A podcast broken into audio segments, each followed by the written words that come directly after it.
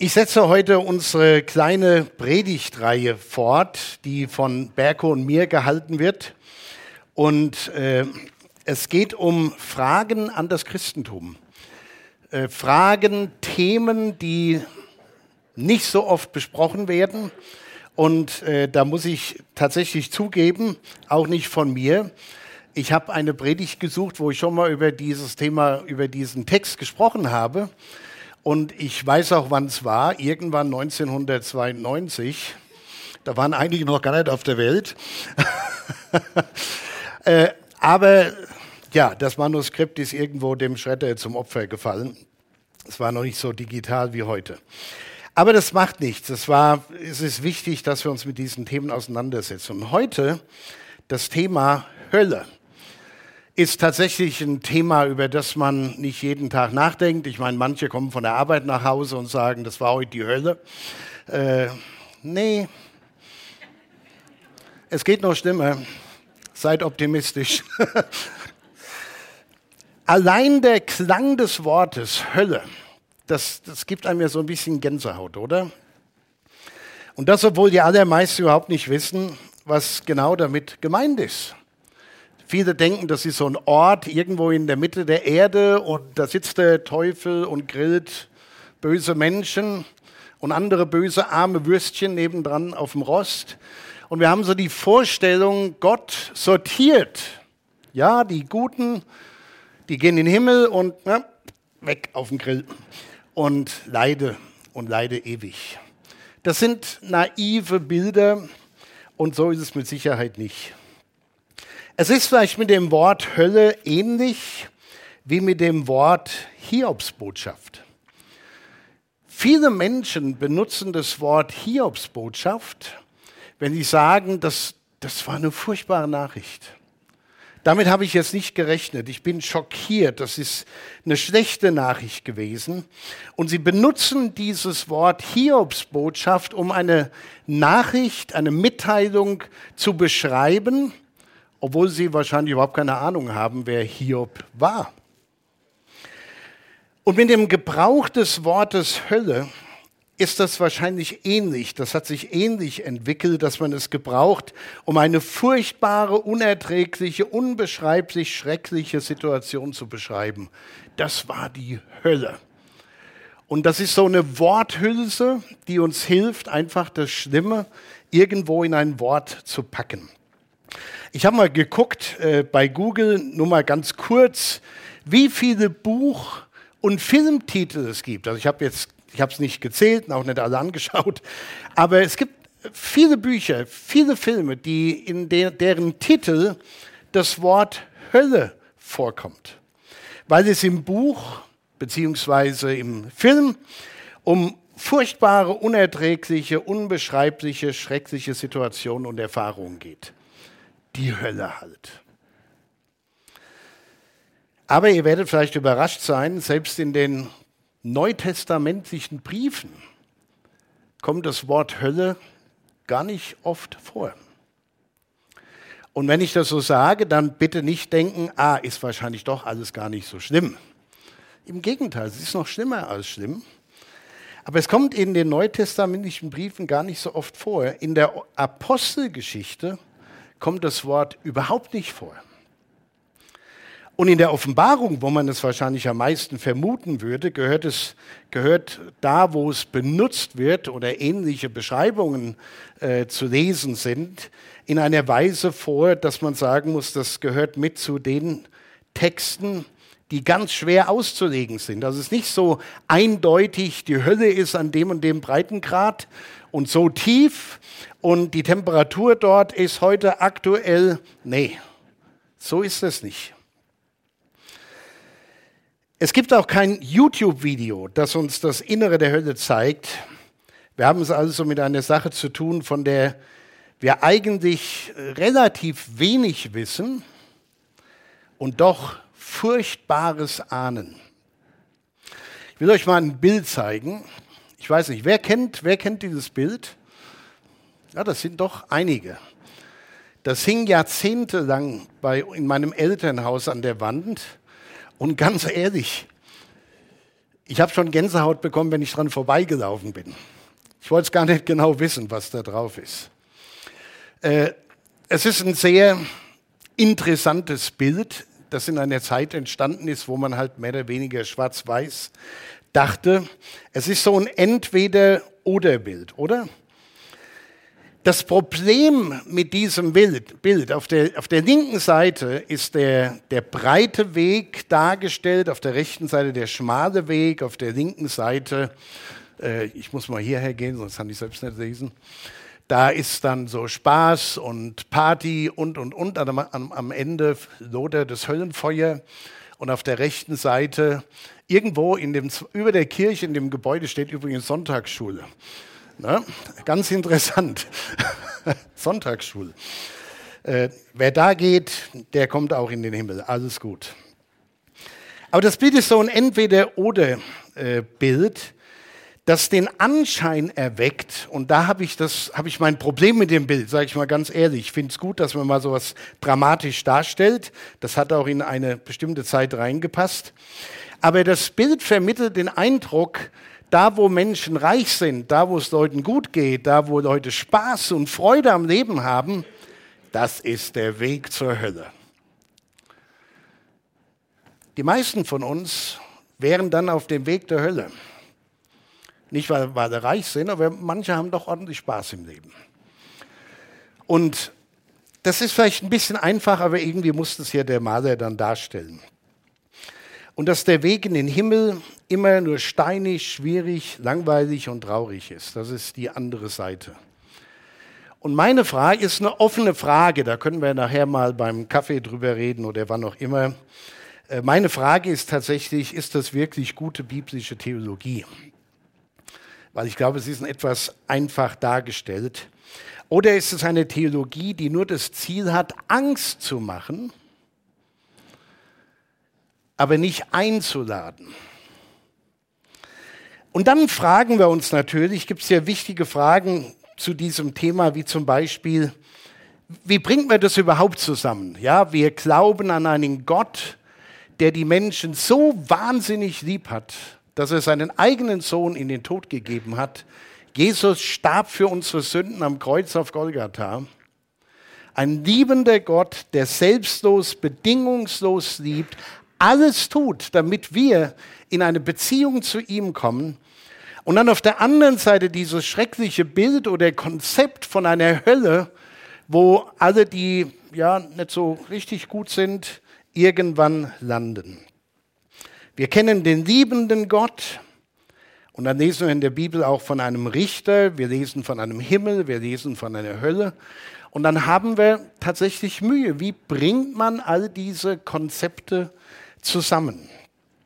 Der Himmel, ewige Glückseligkeit, wo ich, das weiß ich ziemlich sicher, einige werden ziemlich überrascht sein, wenn sie dann mal irgendwann im Himmel sind, wie das dann dort ist. Äh, garantiert nicht so, wie manche sich das vorstellen.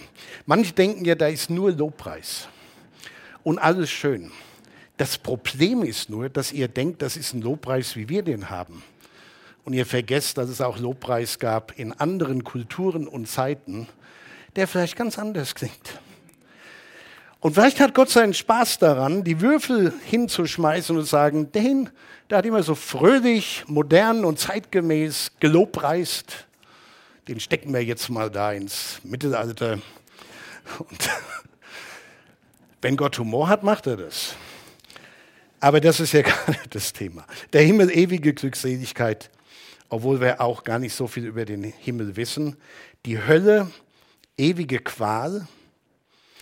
Das Einzige, was wir sicher wissen über die Hölle ist, dass der Begriff für etwas steht, was noch schlimmer ist furchtbarer ist, als wir es mit unseren sprachlichen Möglichkeiten zum Ausdruck bringen können.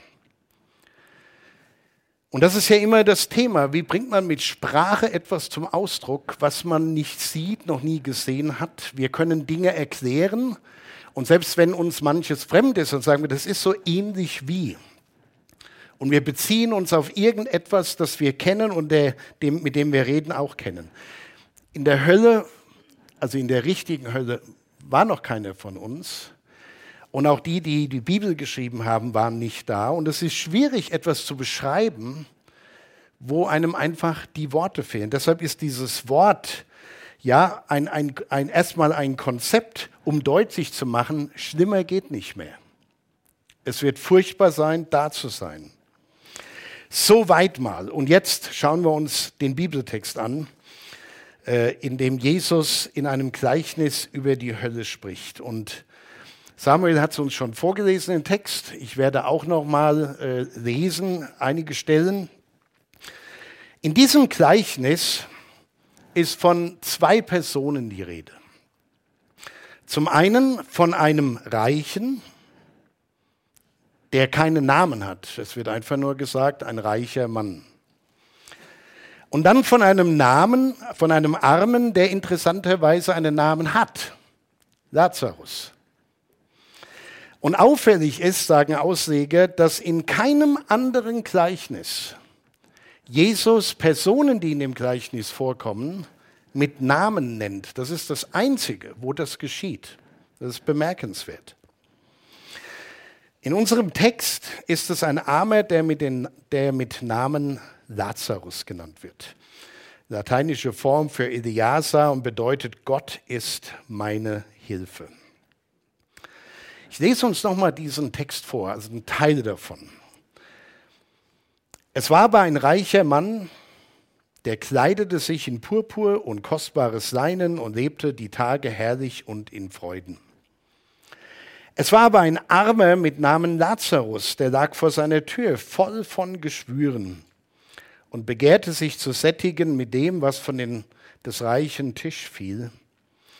Dazu kamen auch die Hunde und leckten seine Geschwüre. Es begab sich aber, dass der Arme starb und er wurde von den Engeln getragen in Abrahams Schoß. Der Reiche aber starb, auch er wurde begraben. Und als er nun in der Hölle war, hob er seine Augen auf in seiner Qual und sah Abraham von ferne und Lazarus in seinem Schoß.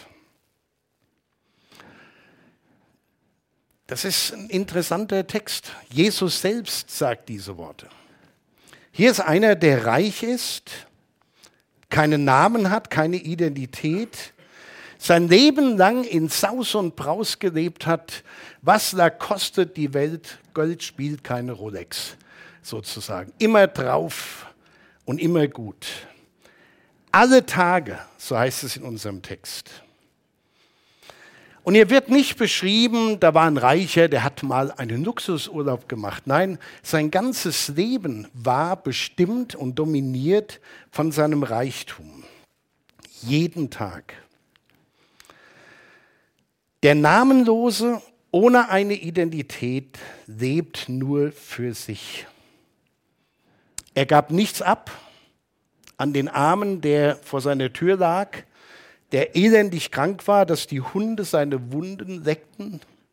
Furchtbares Bild. Er hat nichts abbekommen. Lazarus musste sich mit dem begnügen, was als Abfall vom Tisch des Reichen fiel. Das war's. Es wird interessanterweise nichts darüber gesagt, und das, das finde ich sehr spannend. Es wird kein Sündenregister aufgemacht, wo drin steht, und übrigens, das sind die Gründe, warum der Reiche in der Hölle landet. Er hat das gemacht, das gemacht, das gemacht, das gemacht. Kein Wort davon. Man könnte es lesen und sagen, ja, Glück gehabt im Leben, dem ging es gut. Pech, dass das Glück vorbei ist, er ist jetzt in der Hölle. Eigentlich sieht das gar nicht so verkehrt aus, einfach ein Luxusleben. Jesus sagt, er stirbt und er landet in der Hölle. Und erst dort, in der Hölle, wird er erinnert an einen Armen, der vor seiner Tür lag, und er erinnert sich sogar an seinen Namen. Lazarus. Dann heißt es hier in Vers 23 und 24, als er nun in der Hölle war, hob er seine Augen auf in seiner Qual und sah Abraham von fern und Lazarus in seinem Schoß. Und er rief, Vater Abraham, erbarme dich meine und sende Lazarus, damit er die Spitze seines Fingers ins Wasser tauche und mir die Zunge kühle, denn ich leide Pein in diesen Flammen. Oh, da ist einer sehr bescheiden geworden. Nur die Fingerspitze, nur ein bisschen Wasser. Nicht mehr der Luxus, alles irgendwie weg. Lazarus in Abrahams Schoß, der Reiche in der Hölle. Und die Frage ist natürlich, warum landet der Reiche in der Hölle? Warum ist das so? Und die Antwort ist jedenfalls nicht einfach deshalb, weil er reich war. Das ist nicht das Problem oder der, der, der wahre Grund. Und auch nicht deshalb, und das ist mir wichtig, weil Gott ihn in die Hölle geworfen hat. Das ist ja auch so ein Bild, das viele von uns haben. Gott sortiert am Ende und schmeißt die einen in die Hölle und die anderen lädt er in den Himmel ein. Gott wirft ihn nicht in die Hölle, kommt hier nicht vor. Und ich meine, es ist Jesus selbst, der kennt sich aus, zumindest im Himmel, und sagt nichts darüber. Der Grund dafür, dass er in der Hölle landet, ist nicht, weil er etwas falsch gemacht hat, sondern vielmehr, weil er etwas gar nicht gemacht hat. Es gibt auch Sünden, die nennt man so in der Christensprache Unterlassungssünden, Dinge, die man nicht tut, obwohl man es besser weiß. Der Reiche hat in Bezug auf die Ewigkeit einiges komplett vergeigt und vor allem ignoriert. Der hat nur in den Tag hineingelebt, hat sein Leben genossen, alles andere war ihm egal. Und eins der Probleme war, dass er sich nur um sich selbst gedreht hat. Er hat sich nur um sich selbst gedreht. Seine Freuden, sein Bauch, sein Spaß, sein Luxus, seine Rolex oder was er damals hatte. Er war einer, der nur an sich dachte, der Reiche hat sich selbst und seinen Lebensstil vergöttert. Das ist das eine Problem. Er hat sich nur um sich selbst gedreht. Das zweite Problem war, er hat den Armen völlig ignoriert. Hat ihn völlig ignoriert. Da sitzt dieses arme Schwein auf gut Deutsch an der Tür. Man sieht, dass er kaum noch kann. Er hat Wunden, die so offen sind, dass die Hunde kommen und sie ablecken. Es ist eklig, schwierig, furchtbar ohne Ende. Und der Reiche macht einfach weiter. Es interessiert ihn nicht. Er macht einfach weiter. Er dreht sich um sich selbst und ignoriert den, der Hilfe braucht. Für ihn war es ganz normal, dass er im Luxus schwelgte und den armen und vom Leben gebeuteten Menschen neben sich hat er einfach nicht gesehen und nicht wahrgenommen. Der war einfach nicht da. Das Dritte ist, er war so im Diesseits gefangen, dass er völlig ignorierte, dass mit dem Tod halt nicht alles aus und vorbei ist aber dass unser Leben im Hier und Jetzt bestimmt, wo wir existieren, nachdem wir gestorben sind. Das hat er völlig ignoriert. Er war gefangen in Diesseits und hat sein Leben oder die Lebensplanung für das Jenseits völlig ignoriert. Jemand hat einmal gesagt, es war nicht, was der Reiche tat, was ihn in die Hölle brachte. Es war, was er nicht tat, was ihn in die Hölle brachte. Der Neutestamentler N.T. Wright, der ein, ein wirklich faszinierendes Buch geschrieben hat über den Himmel und die Hoffnung der Christen äh, mit dem Titel Surprised by Hope, hat in seinem Buch hier folgenden Satz geschrieben, den ich hier mal zeige.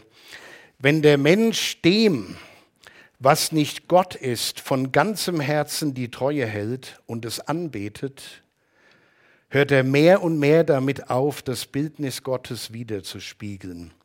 Eines der wichtigsten Gesetze des menschlichen Lebens ist, dass man dem ähnlicher wird, was man anbetet. Das ist interessant, oder?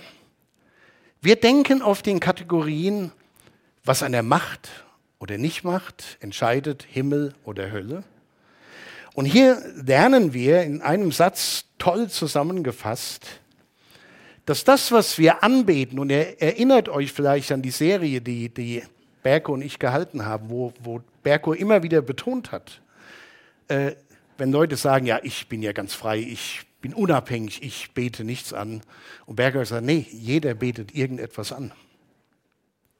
Und dieser Mann in der Geschichte, dessen Name nicht mal bekannt ist, er betet seinen Reichtum an. Und das, was wir anbeten, wir werden immer dem ähnlicher, was wir anbeten. Der Reiche landet in der Hölle, weil Gott in seinem Leben keine Rolle mehr spielte und sich ins Gegenteil dessen entwickelte, was Gott sich vorgestellt hat. Es ist, ich, das kommt irgendwo noch mal vor, aber ich baue es hier schon mal ein, bevor ich es dann vergesse. Jemand hat mal gesagt, die Ich-Sucht, die Ich-Bezogenheit, dass wir nur an uns denken, dass wir uns selbst zum Gott machen, das ist eigentlich das Wesen der Sünde. Wir meinen, wir können das immer nur an sündigen Aktivitäten festmachen. Nee, das Wesen der Sünde führt zu Aktivitäten der Sünde. Und das Wesen der Sünde im Kern zusammengefasst ist diese Ich-Sucht, die nichts anderes bedeutet, das war schon das Problem bei Adam und Eva, dass man sich Gott gleichstellt und sagt, ich mache das alleine, ich brauche keinen Gott. Der Reiche landet in der Hölle, weil Gott in seinem Leben keine Rolle mehr spielte und sich ins Gegenteil dessen entwickelte, was Gott sich vorgestellt hat. Lesen wir ein bisschen mehr vom Text. Matthäus 22 Abvers 35 bis 40. Ist das so? Ja, genau. Ich, jetzt war ich etwas irritiert tatsächlich. Sorry. Matthäus sind wir ja auch, nicht im Lukas. Also Matthäus 22, 35 bis 40. Ganz wichtige Verse, ich habe die oft in Predigten benutzt. Da steht, und einer von ihnen, ein Schriftgelehrter, versuchte ihn, also Jesus, und fragte, Meister, welches ist das höchste Gebot im Gesetz? Und was sagt Jesus? Jesus antwortet, du sollst den Herrn, deinen Gott, lieben von ganzem Herzen, von ganzer Seele und von ganzem Gemüt. Dies ist das höchste und größte Gebot. Das andere aber ist dem gleich, du sollst deinen Nächsten lieben wie dich selbst. Und dann kommt ein ganz wichtiger Satz. In diesen beiden Geboten hängt das ganze Gesetz und die Propheten. So, das fasst alles zusammen. Wer Gott mit allem liebt, was sein Leben ausmacht und seinen Nächsten wie sich selbst, der kann gar nicht in andere sündige Aktivitäten mehr sich verlieren, weil das, das passt nicht zusammen. Das ist der Kern der Sache. Gott zu lieben mit allem, was wir sind, er die Mitte in unserem Leben und weil wir diese Beziehung haben, auch die Liebe zu unseren Mitmenschen. Und wir merken in unserer Zeit, wir sind weit davon entfernt, in den Gesellschaften den Nächsten zu lieben. Und Gott zu lieben, ist nochmal eine ganz andere Hausnummer. Gott zu lieben mit allem, was uns ausmacht. Gott zu lieben als Zentrum unseres ganzen Daseins und den Nächsten wie sich selbst. Genau darum geht es. Und genau an diesem Punkt hat der Reiche versagt. Jesus muss nicht in dem Gleichnis einzelne Sünden aufzählen. Der war reich, vielleicht hat er sogar mal was gespendet und Gutes getan. Jesus muss nicht einzelne Positionen nennen. Er sagt, der entscheidende Punkt, warum alles andere auch nicht geworden ist, der hat überhaupt keine Beziehung zu Gott. Der liebt Gott nicht, der ihn zuerst geliebt hat. Der liebt nur sich selbst und der dreht sich nur um sich selbst. Er hat Gott ignoriert, er hat seinen Nächsten ignoriert. Seine Identität war definiert durch seinen Reichtum, sein Luxusleben, kurz gesagt, von seinem Ich. Von seinem Ich. Und das ist das Wesen, der Kern der Sünde. Wenn wir unser Leben nicht Jesus anvertraut haben und dort Gott regiert, sondern wir selbst. Ich habe hier ein Zitat gelesen oder gehört von Sören äh, Kierkegaard, der sagt, Sünde ist, wenn man seine Identität mit allem anderen festmacht, an allem anderen festmacht als an Gott. Und ganz ehrlich, es gibt sehr viele Menschen, die den Anschein erwecken, dass sie mit Jesus unterwegs sind. aber im Grunde genommen nur christlich sozialisiert sind. Die wissen, was ein Christ macht und was er nicht macht. Und ansonsten haben sie so ihre eigenen Ideen, wie man sein Leben führt. Aber unterm Strich, unterm Strich, und das ist meine Überzeugung, wird Gott am Ende nicht, uns nicht nur bewerten nach allem, was wir gemacht haben und gesagt haben, das wird dann im Gericht irgendwann kommen, das stimmt. Aber die Kernfrage ist, die Jesus auch seinem Jünger gestellt hat nach seiner Auferstehung, hast du mich lieb? Hast du mich lieb? Denn wenn das klar ist, dann folgt alles andere von alleine. Ja, nicht so ganz, aber doch schon.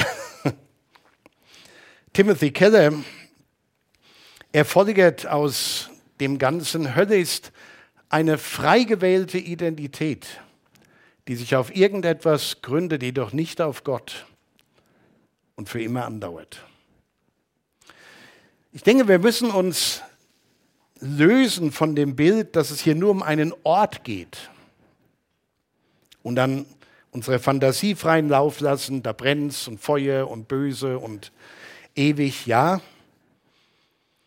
In Gottes Gegenwart kommen nur Menschen, die ihn mit allem, was sie sind, lieben und keine anderen Götter neben ihm haben. Das ist der Punkt. Das wird übrigens in den Psalmen, ich habe das extra mal rausgesucht, äh, schon gesagt, im Psalm 24, ein schöner Psalm in den Versen 3 bis 5. Da stellt David äh, die Frage, wer darf auf des Herrn Berge gehen und wer darf stehen an seiner heiligen Stätte? Und die Antwort, wer unschuldige Hände hat und reinen Herzens ist. Wer nicht bedacht ist auf Flug und Trug und nicht falscher Eide schwört. Vor allen Dingen, wer reinen Herzens ist. Ein reines Herz zu haben, das ist nicht nur so kindlich, ich bin klein, mein Herz mal rein, soll niemand drin wohnen als Jesus allein. Da, da verdrehen wir manchmal ein paar Fakten bei diesem Gebet. Denn der letzte Satz ist ungeheuer wichtig. Aber der mittlere Teil, der kann uns dazu führen, dass wir denken, oh, heute habe ich was falsch gemacht. Herz putzen, Buße tun, weiter bis zum nächsten Mal. Der entscheidende Satz ist, soll niemand drin wohnen als Jesus allein. Das ist ein ungeteiltes Herz, das allein Gott gehört, Jesus gehört. Das ist der Punkt. Meine persönliche Definition von Hölle ist die, Hölle ist der Zustand, für immer von Gott getrennt zu sein, es permanent zu wissen und nicht ändern zu können. Das ist die Hölle. Das ist die Hölle. Zu wissen, ich bin von Gott getrennt. Der Reiche in der Geschichte, der hat sofort kapiert, was los ist. Und er bekommt ja auch eine gute Antwort. Wir, wir lesen es gleich nochmal. Der Punkt ist, jeder Mensch hat in seinem Leben die Gelegenheit oder viele Gelegenheiten sogar, sich auf die richtige Seite zu stellen. Entweder regiert Gott, Jesus in meinem Herzen oder irgendetwas anderes.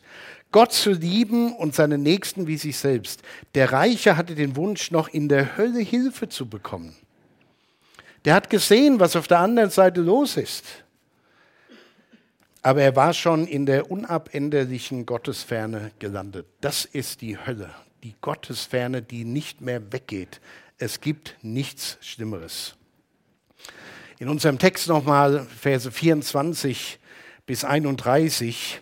Was macht der Reiche? Er rief, Vater Abraham, erbarme dich meiner und sende Lazarus, damit er die Spitze seines Fingers ins Wasser tauche und mir die Zunge kühle, denn ich leide Pein in diesen Flammen. Und da kommt eine interessante Antwort.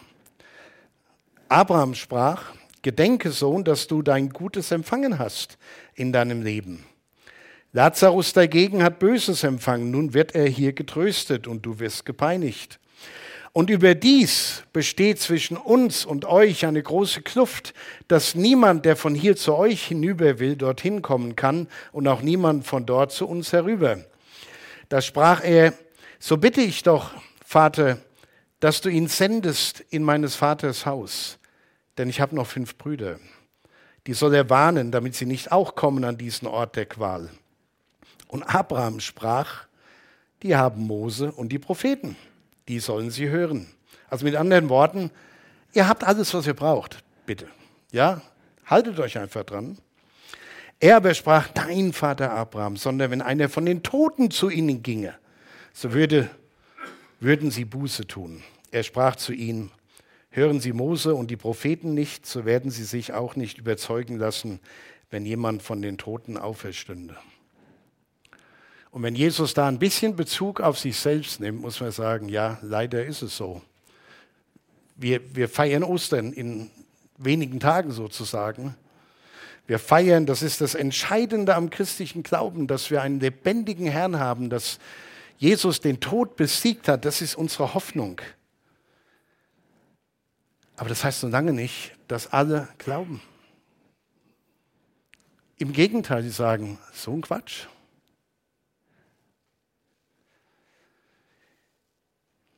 Am Ende hat mal jemand so diesen schönen Satz hier geprägt, den habe ich auch hier für euch.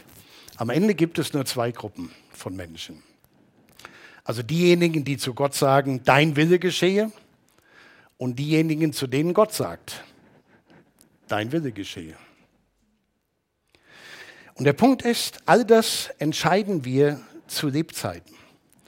Gott hat uns in die Zeit gestellt damit wir diese Dinge klären können, auch klären können, wo wir auf lange und ewige Sicht sein werden.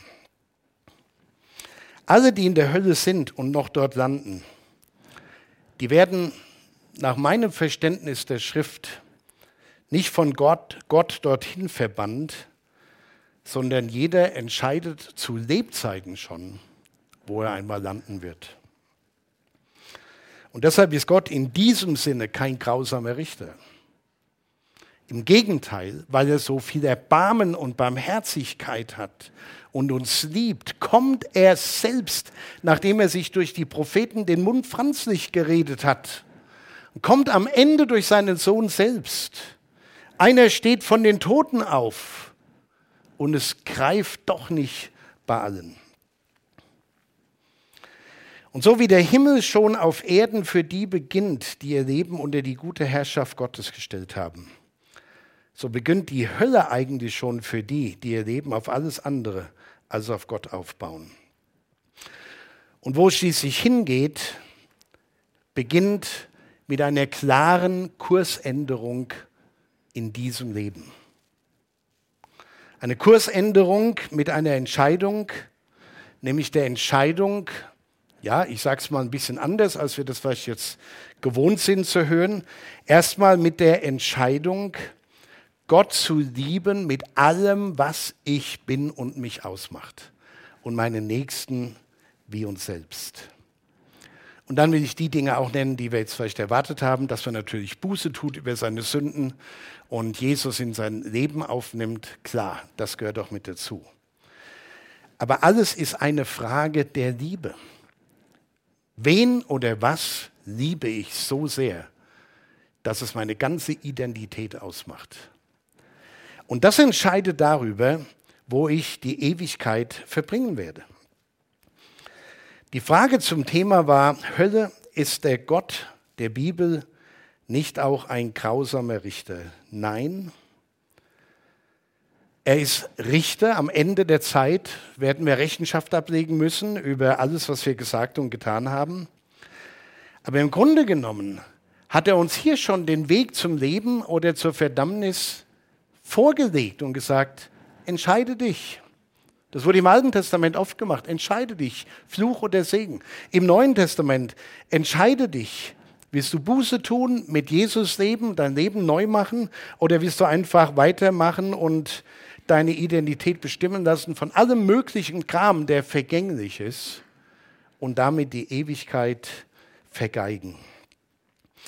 Nein, wir tun das selbst. Am Ende der Zeit wird es das Gericht geben, aber in dem wird nicht mehr entschieden, wo wir tatsächlich landen. Gott schmeißt niemanden in die Hölle. Das wird an keiner Stelle in der Bibel gesagt. Es ist eher so, Menschen pflastern sich durch ihren gottlosen Lebenswandel ihren eigenen Weg dorthin.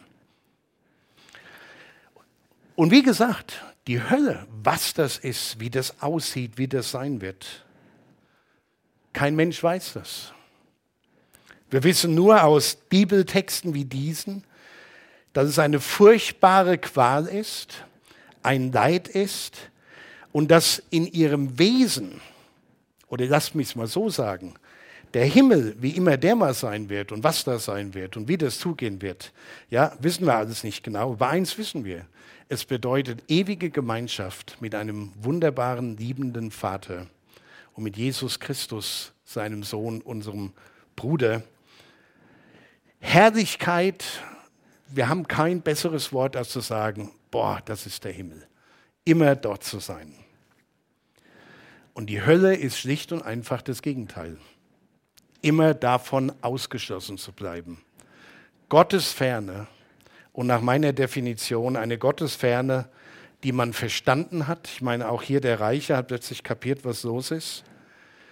Sie nicht mehr ändern kann und permanent weiß, ich kann die Gottesferne nicht mehr überwinden, da habe ich die Gelegenheiten in meinem Leben in dieser Welt einfach verpasst.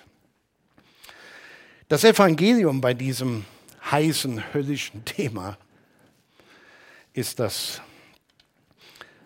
Unser aller Lebensgeschichte, auch die Lebensgeschichte von Menschen, die vielleicht zuschauen und sagen, da kann ich jetzt so gar nichts mit anfangen, unser aller Lebensgeschichte die irgendwann mal gestartet hat mit unserer Geburt, die, wo wir eine Identität gewinnen, wo wir wissen, wer wir sind oder vielleicht manchmal nicht so richtig wissen, wer wir sind.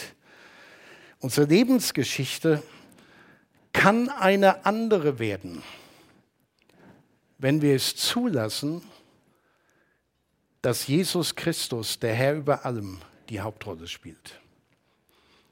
Das ist das Evangelium.